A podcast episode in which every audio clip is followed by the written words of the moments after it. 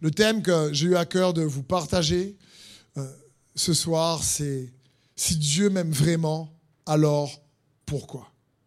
Je dis, je crois que en tant qu'enfant de Dieu, en tant que chrétien, à mon avis, tout le monde a dû se poser lui-même cette question. Peut-être une fois par mois, peut-être une fois par semaine, parfois une fois par jour. Mais je crois que, en général, en tant qu'enfant de Dieu, on s'est tous posé à un moment donné cette question. Seigneur, je sais que tu m'aimes. Je sais que tu m'aimes vraiment. Mais quelque part, pourquoi Pourquoi cela m'est arrivé? Pourquoi j'ai dû traverser tant de galères? Pourquoi, euh, même si je crois en toi, eh ben, ces choses-là m'arrivent? Pourquoi je, dois traverser ce genre d'injustice, de, trahison, de, moments difficiles dans ma santé, dans les relations. Pourquoi, Seigneur? Pourquoi des choses tragiques arrivent au juste? Est-ce que vous avez déjà posé cette question? Tu te dis, mais attends, mais pourquoi ça arrive au juste? Et c'est le genre de question, en général, qu'on s'est tous posées.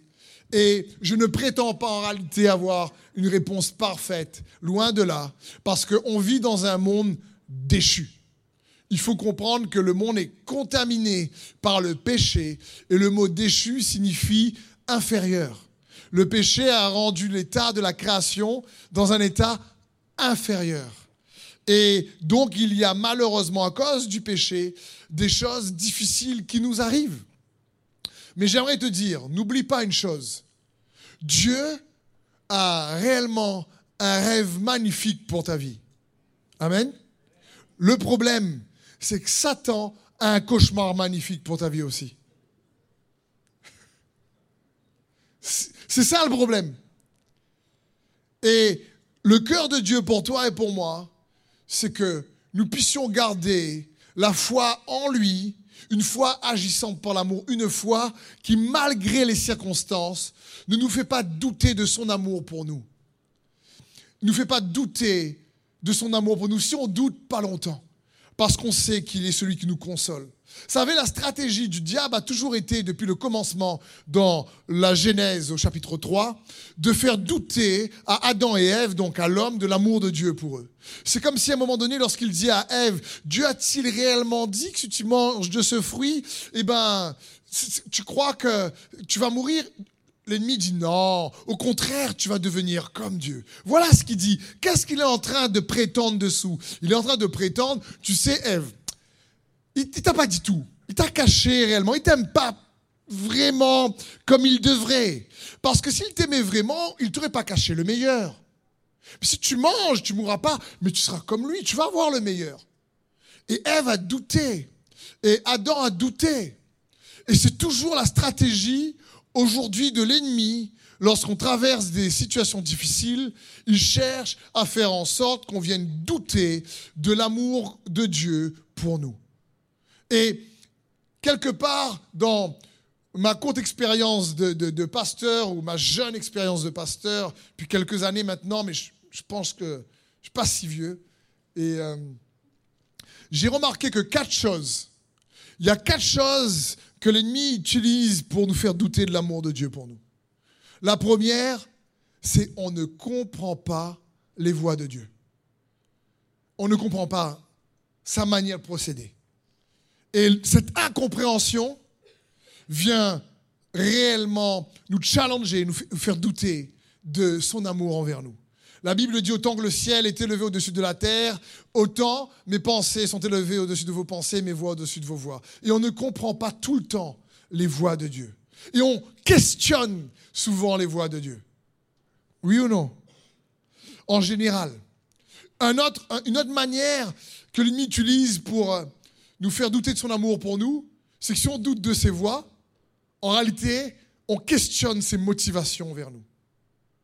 On questionne réellement ses motivations. Est-ce que Dieu nous aime vraiment? Est-ce que ce qui m'arrive là, c'est... Et on, doute de ses intentions réellement bonnes envers nous lorsqu'on traverse une situation difficile? Et l'ennemi utilise ce genre de choses pour nous faire douter pour venir éroder notre foi. une autre manière de faire que l'ennemi utilise, c'est l'attente, la patience. Comme le timing de Dieu n'est pas notre timing, je pense que vous avez remarqué. Jésus a dit, je reviens bientôt. Ça fait 2000 ans. Donc le timing de Dieu n'est pas notre timing. Et en fin de compte, chacun d'entre nous, on a du mal à gérer le timing de Dieu. C'est compliqué. Et dans le temps de l'attente, c'est que c'est compliqué. Et l'ennemi utilise aussi l'attente et le timing pour dire non, écoute, franchement, ça fait combien de temps que tu attends d'être guéri, là, comme euh, celui dans les évangiles qui attendait qu'il y ait un ange qui l'eau, là? C'est quoi, 40 ans? Pff, compte plus. Ah, tu vas mourir avec ça. Et, à un moment donné, je connais certains, frères, certaines sœurs, ils prient même plus pour leurs problèmes tellement ça fait longtemps qu'ils sont dedans. Parce que tu dis, mais ah non, non, écoute, bah, c'est ma croix, mon enfant. Comment on dirait? Non, Jésus, il est venu justement sur la croix pour que nous puissions participer, collaborer, recevoir sa victoire. Il faut persévérer. Donc l'attente du temps, c'est compliqué. Et l'autre, je dirais la quatrième chose qui nous fait douter de l'amour de Dieu, que l'ennemi utilise pour nous faire douter de l'amour de Dieu pour nous, c'est on doute de sa capacité à agir maintenant pour nous délivrer. En général, on doute. Quand, quelqu'un a un déficit, je ne sais pas, tu as une dette et tu ne sais pas comment la gérer, on ne sait pas si Dieu va pouvoir réellement. On doute qu'il va pouvoir réellement nous aider. On se dit, écoute, là, il faut peut-être que je joue au loto pour l'aider. Parce qu'on doute de sa capacité à intervenir dans certains problèmes. On le déclare, mais peut-être des fois on ne croit pas vraiment. Et l'ennemi utilise ces quatre grands, grands axes pour nous faire douter de l'amour de Dieu, et alors on se pose cette question, Seigneur, si tu m'aimes vraiment, alors pourquoi? Cela m'est arrivé Pourquoi l'attente est aussi longue? Pourquoi tu n'agis pas maintenant? Et c'est des questions légitimes. Mais comme je vous dis, je n'ai pas une réponse précise à vous apporter à cette question. Si ce n'est que le péché agit, que l'ennemi a un cauchemar pour nous, mais que Dieu a toujours un rêve pour nous. Et si ce n'est également que Dieu a prouvé son amour pour nous de manière irréfutable de manière inébranlable. Il t'aime tel que tu es. C'est important de comprendre ça. Il t'aime tel que tu es. Et souvent, on pense qu'il faut qu'on change pour que Dieu nous aime plus. Franchement, si on change, ce que Dieu veut, ça va nous faire du bien et ceux qui nous entourent du bien. Si on change pour le meilleur, attention mais Dieu t'aime tel que tu es. Je, partageais à la prière, il me semble, avec euh, euh, euh, l'Église cette semaine, en, en, streaming live, cette pensée où Dieu dit, je suis le Dieu d'Abraham, d'Isaac et de Jacob. Et à chaque fois, je me suis posé cette question, pourquoi il ne dit pas, je suis le Dieu d'Abraham, d'Isaac et d'Israël? Parce que c'est de Jacob qu'est sorti Israël. Et Israël est le meilleur côté de Jacob. Jacob, c'est le côté usurpateur. Le nom Jacob signifie usurpateur. Et Israël signifie celui qui a lutté avec Dieu, celui qui est un prince avec Dieu. Je veux dire, franchement, quel nom tu préfères qu'on t'appelle? Je veux dire, j'aurais pensé que Dieu dit, je suis le Dieu d'Abraham, d'Isaac et d'Israël. Mais à chaque fois, il dit dans les Écritures, je suis le Dieu d'Abraham, d'Isaac et de Jacob. C'est-à-dire Dieu aimait même Jacob avant même qu'il devienne Israël. Malgré ses erreurs, malgré ses manquements, malgré ses défis, même s'il faisait des actions pas correctes. Dieu l'aimait. Attention, ces actions lui ont coûté aussi des difficultés, des conséquences difficiles. Mais Dieu l'aimait. Ce qui était incroyable avec Jacob, justement, c'est qu'il était loin d'être parfait. Mais par contre, il savait qu'il pouvait s'accrocher à Dieu malgré son imperfection, malgré ses doutes, malgré les difficultés. Et j'aimerais t'encourager réellement à comprendre cela. Dieu t'aime. On a déjà vu ensemble, j'ai essayé de le faire aussi dans le confinement, de nous rappeler sans cesse que le Nouveau Testament met l'emphase sur l'amour de Dieu pour toi. L'Ancien Testament met l'emphase sur notre amour pour lui. Et le problème, c'est que notre amour pour lui peut être ébranlé. Mais son amour pour nous n'est pas ébranlé. Même si tu l'aimes un peu moins, ça ne change pas. Son amour pour toi ne changera pas. Dieu ne dira pas, écoute, là aujourd'hui, là franchement, j'ai pas aimé ton comportement, je vois qu'aujourd'hui tu m'aimes un peu moins. Donc comme tu m'aimes un peu moins aujourd'hui, ben moi aussi je t'aime un peu moins. Non, peut, être ça c'est dans les couples. Il faut pas. Mais réalise ça. La, la nouvelle alliance met l'emphase sur l'amour de Dieu pour toi. Et quelles que soient les circonstances que l'ennemi cherche à faire depuis le départ avec Ève et Adam, c'est de faire douter de l'amour de Dieu pour eux, en disant, tu sais ce qui t'arrive là, c'est parce que Dieu, vraiment, il t'aime pas, il, t'aime pas vraiment. Comprenons, l'évangile signifie bonne nouvelle, Dieu le Dieu des bonnes nouvelles. Et parfois, on fait, quand on fait des erreurs, on, croit que Dieu est un chercheur de fautes. Il n'est pas un chercheur de fautes. Il ne va pas te dire, hmm, je t'aime moi parce que tu fais trop de fautes. Dieu n'est pas un chercheur de fautes. Il a envoyé son Fils Jésus-Christ justement pour nous sauver, nous délivrer, pour nous libérer de la condamnation. L'évangile est une bonne nouvelle. Dans le mot bonne nouvelle, il y a le mot bonne. C'est une belle annonce. Et c'est son cœur. Et n'oublions pas, dans 1 Jean 4, verset 10, il est écrit ceci. Et cet amour consiste non point en ce que nous avons aimé Dieu, mais en ce qu'il nous a aimés et qu'il a envoyé son Fils comme une victime expiatoire pour nos péchés. C'est quoi cet amour? Non pas que tu aimes Dieu. Ça consiste en quoi cet amour? Que c'est lui qui t'a aimé. En premier, dans Jean 15, verset 9, il est écrit, Comme le Père m'a aimé, je vous ai aimé, demeurez dans mon amour. Mon frère, ma soeur, voilà le, combat de la foi. de garder la foi malgré les circonstances pour ne pas se détacher de son amour pour nous. Et on a déjà vu ensemble. Je vous ai pris l'exemple de l'apôtre Pierre qui est le disciple qui, quelque part, se vantait de son amour pour Dieu, et de l'apôtre Jean, qui était le disciple qui se vantait de l'amour de Dieu pour lui, à un tel point qu'il s'appelait Jean, le disciple que Jésus aimait.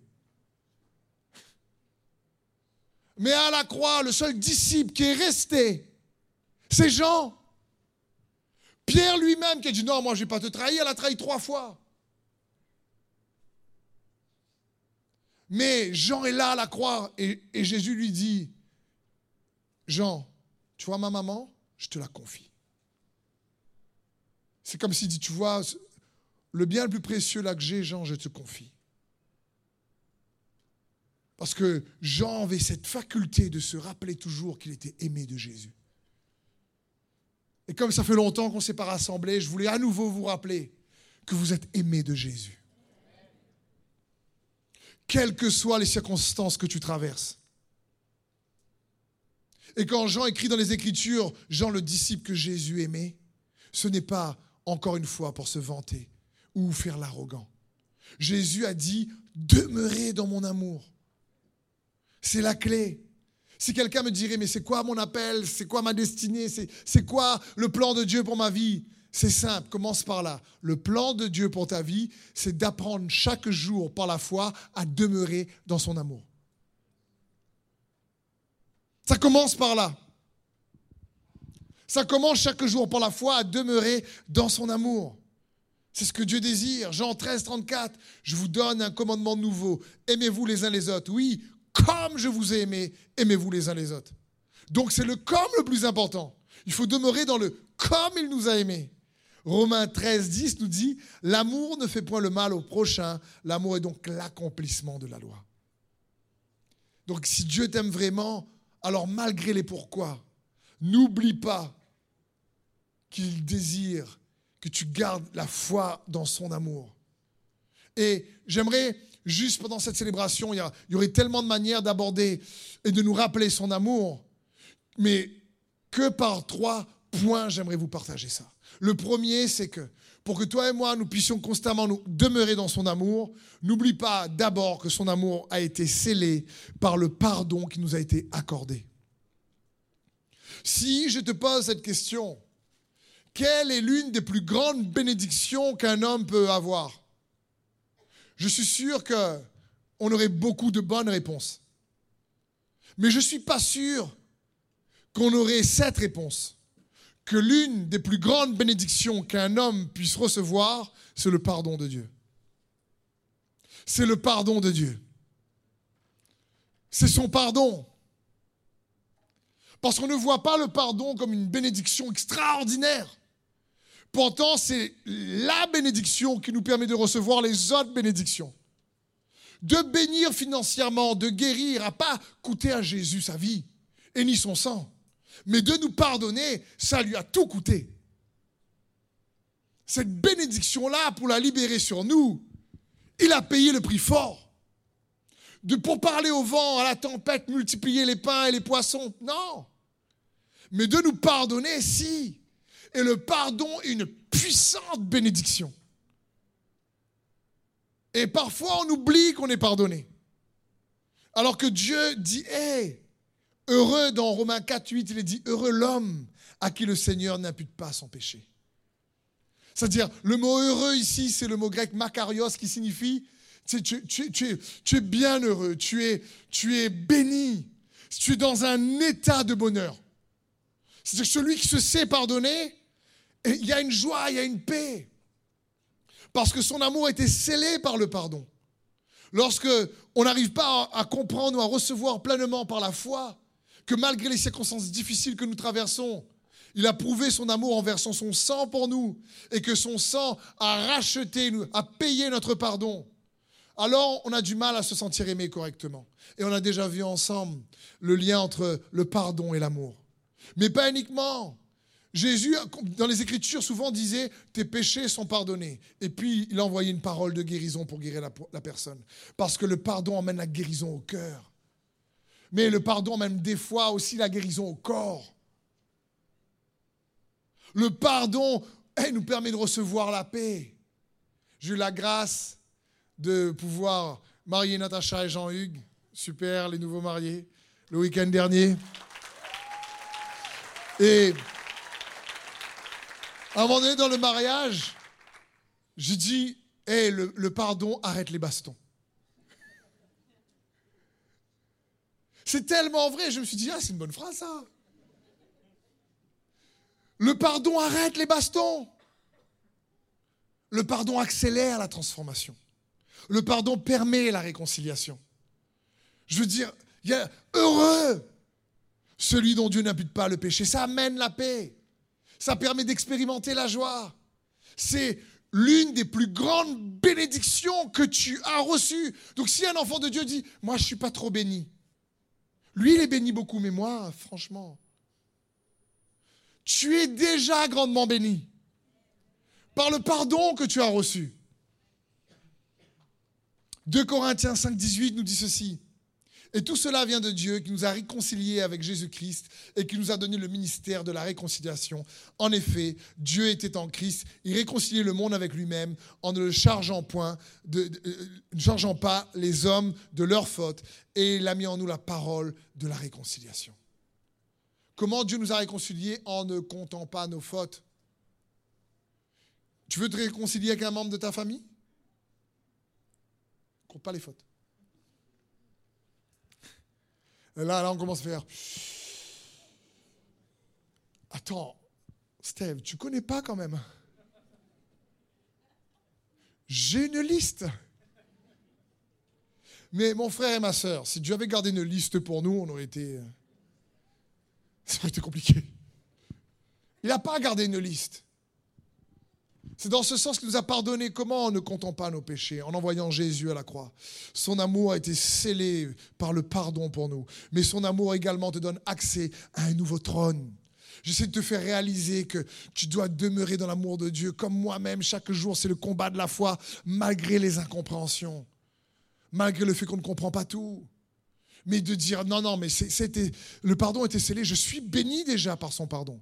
Je dois demeurer dans son amour. Et son amour non seulement me, a scellé le pardon, mais me donne accès à un nouveau trône.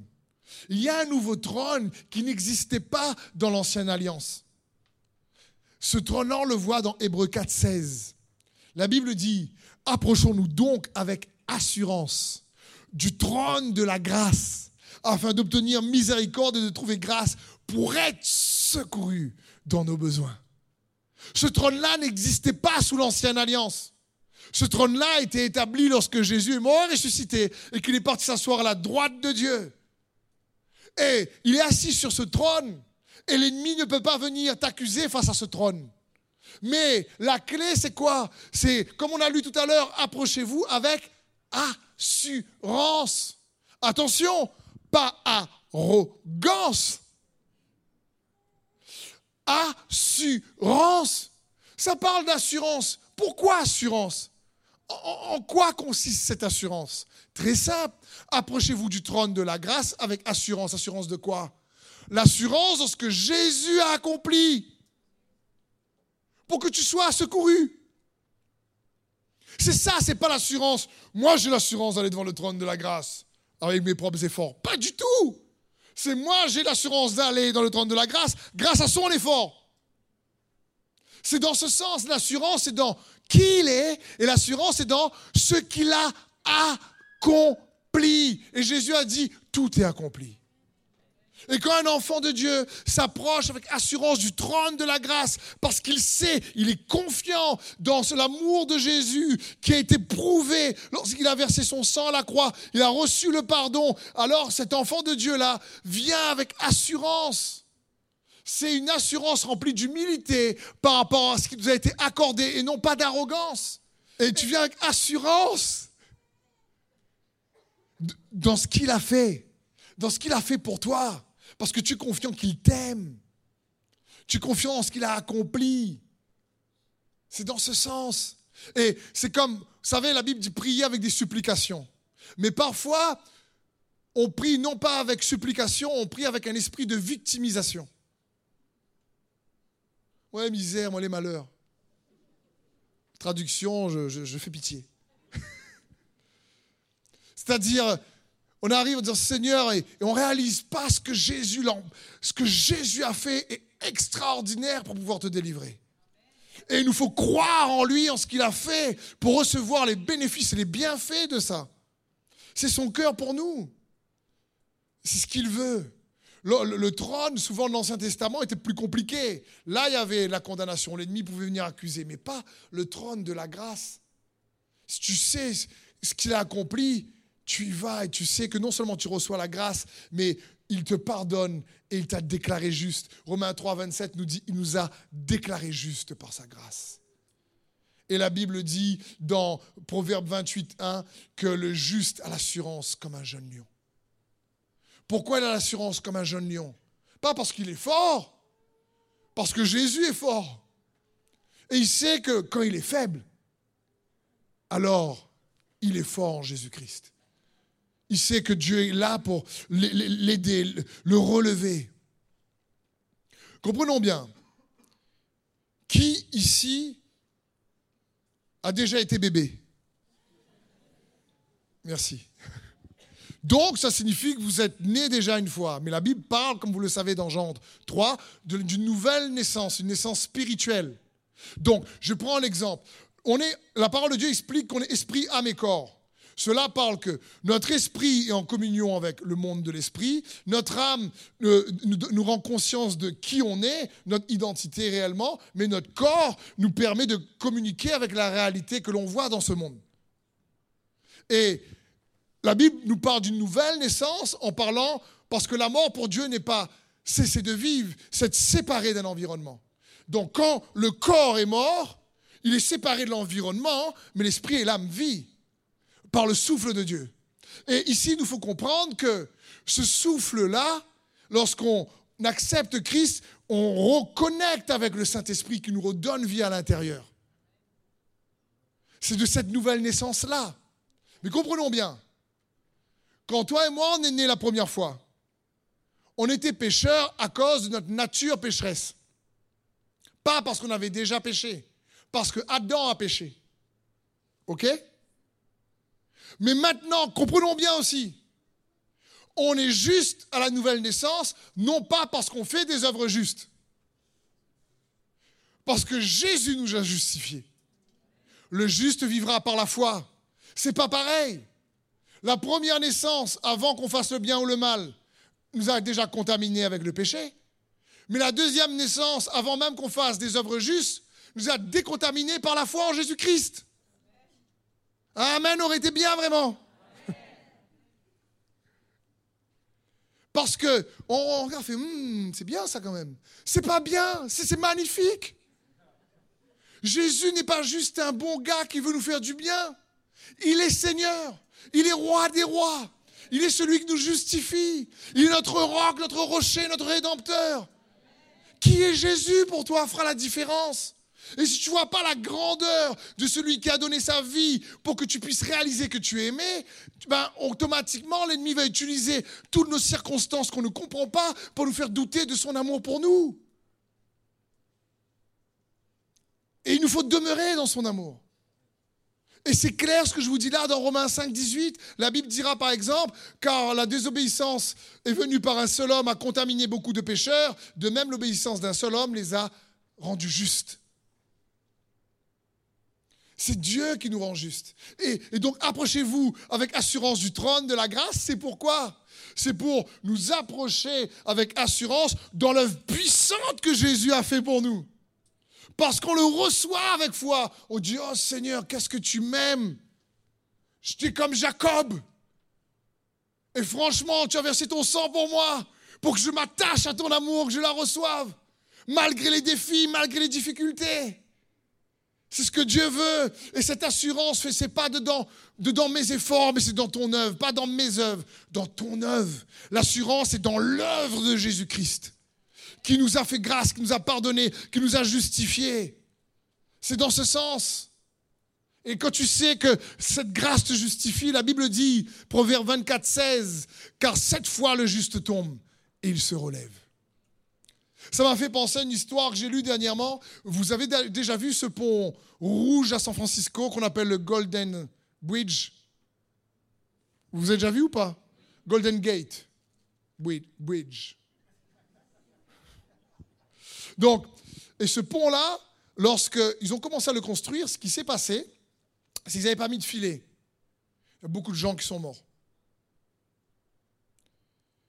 Imaginez et donc après, ça, les travailleurs, à force de tomber, avaient la crainte pour venir au travail. À force d'avoir la, mort sur le sentier, c'était compliqué. Et puis ils ont eu une bonne idée. Ils se sont dit, on va mettre un filet. Mais les gens tombaient aussi parfois. Ils se faisaient mal pour certains, mais ils ne mouraient pas.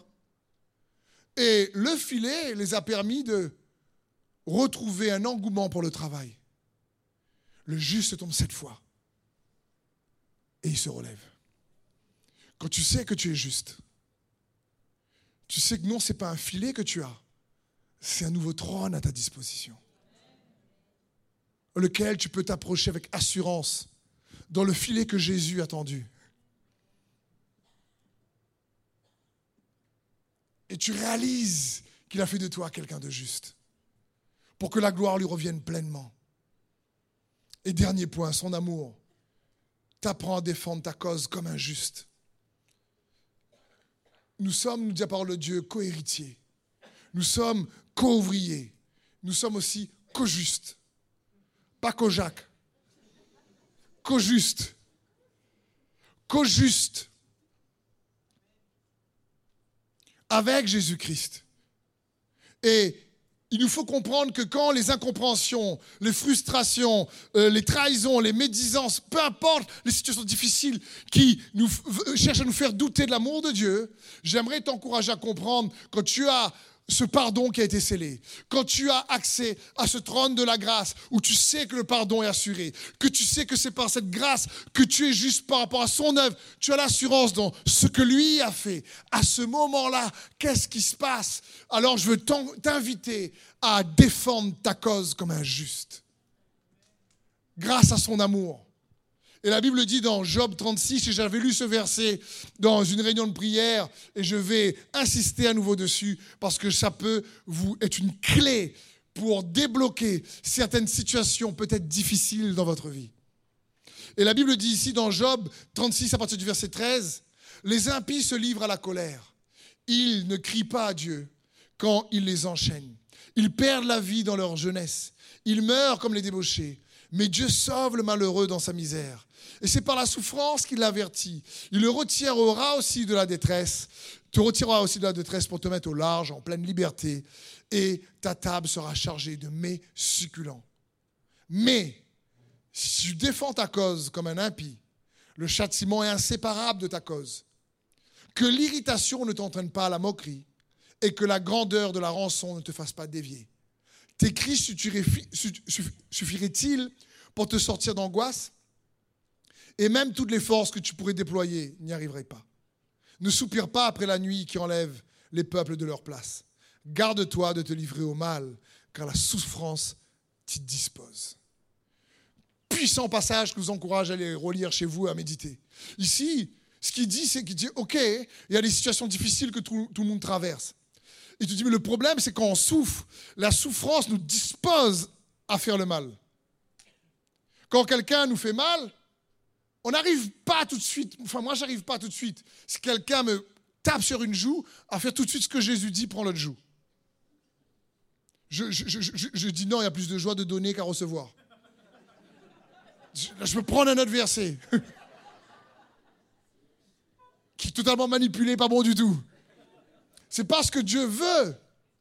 Mais ici, le verset dit, attends, quand, quand, quelqu'un te fait souffrir, quand, vraiment tu as une situation difficile que tu traverses, que tu ne comprends pas, dis, fais attention de ne pas laisser ce mal-là, l'irritation t'entraîner à la moquerie.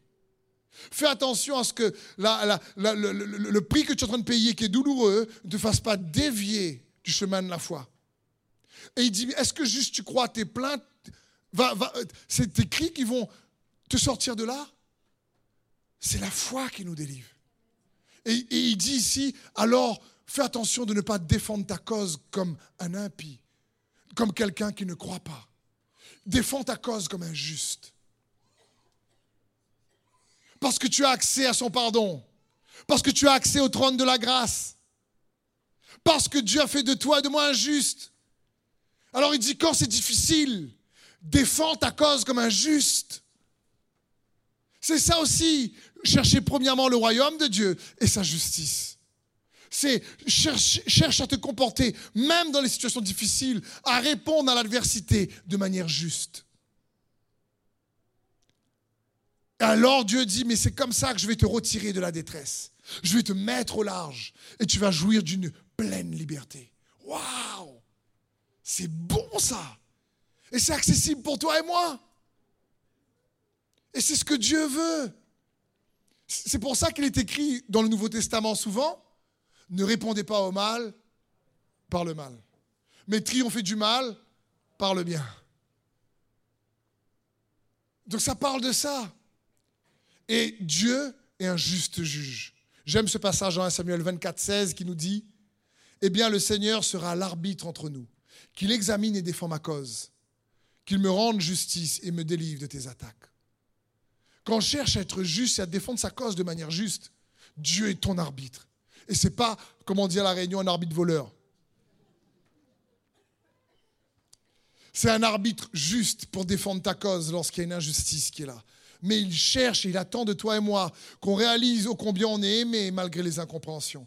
Qu'on réalise qu'il nous pardonne et qu'il se pardonne déjà une grande bénédiction pour faire arrêter la baston et qu'on pardonne rapidement en retour et qu'on a accès au trône de la grâce parce que non seulement on est pardonné, on est aimé, mais il nous a justifiés. Et il dit maintenant que tu sais que tu es juste par ma grâce, défends-toi comme un juste et je serai ton arbitre. C'est ce qu'il veut. Sa justice est notre plus grande arme et la, la plus grande réponse face à nos pourquoi. Lorsqu'on dit Seigneur, non, je veux, je veux chercher à me défendre comme tu me demandes. C'est ce que je désire. Donne-moi la force déjà de pardonner. Donne-moi la force de pouvoir répondre au mal par le bien, de dire la vérité avec humilité. Ça ne veut pas dire fermer sa bouche. Tu n'es pas une victime. Le juste a accès au trône de la grâce, il a l'assurance d'un lion. Tu n'es pas là à être sous la condamnation des autres à chaque fois. La Bible dit, mais qui condamnera les élus de Dieu? Qui les accusera? Quand tu sais qu'il t'a aimé, ça ne veut pas dire, ce n'est pas de toi ou de moi quelqu'un de parfait. Mais quand on tombe, on a le filet de l'œuvre de Jésus-Christ qui dit, écoute, reviens vers moi. Oui, repens-toi, reviens vers moi. Je donnerai la force de porter du fruit digne de la repentance. Et je terminerai sur cette pensée. Vous savez, dans Juge 14, 14, il y a Samson qui va à Tibna, nous dit la parole de Dieu, Samson qui est hyper puissant et fort. Et là, il y a un lion qui vient l'attaquer. La Bible dit, avec, sans armes, avec ses mains, il déchire le lion. Le lion meurt. Et quelque temps après, il repasse par là et il voit dans la carcasse du lion mort du miel. Et il dit dans Juge 14, 14, du fort est sorti du doux. C'est-à-dire de l'adversité du lion qui est venu l'attaquer est sorti du doux. Et je me dis, ah Seigneur, là, il faut vraiment que tu nous aides. Parce que toujours faire sortir du doux de l'adversité, c'est compliqué. Oui ou non? Mais pourtant, regardez ce que Jésus notre Seigneur a fait. De la croix et de, l'atrocité de la croix, il a fait sortir le pardon. De ses meurtrissures, il a fait sortir la guérison. Je veux dire, des fausses accusations, il a fait sortir la justification. De la honte, il a fait sortir pour nous la gloire. Et Samson dit, mais de l'adversité est sorti du doux.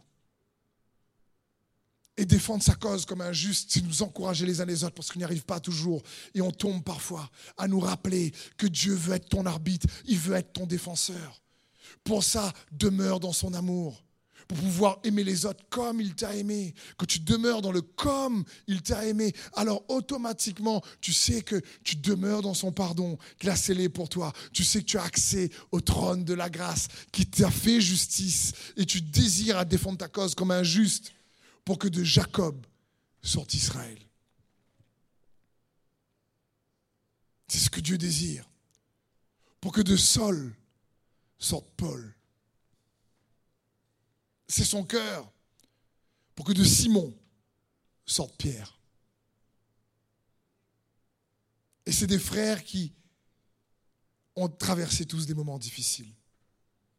Et pourtant, alors n'oublie pas ô combien Dieu t'aime. Et peu importe parfois comment la vie peut nous blesser tous, peu importe les questions, Seigneur, si tu m'aimes vraiment, alors pourquoi? Mon ami et mes amis internautes, demeure dans son amour. N'oublie pas qu'il t'aime. La vie peut nous blesser, mais Jésus veut nous cicatriser. Quand Thomas ne croit pas en Jésus parce qu'il veut voir, Jésus n'a pas montré juste ses blessures, il a montré ses cicatrices. C'est-à-dire que ça le faisait plus mal. Ça ne le faisait plus mal. Il ne dit pas à Thomas, mets ton doigt dedans, parce que s'il aurait mal, il n'aurait pas dit ça.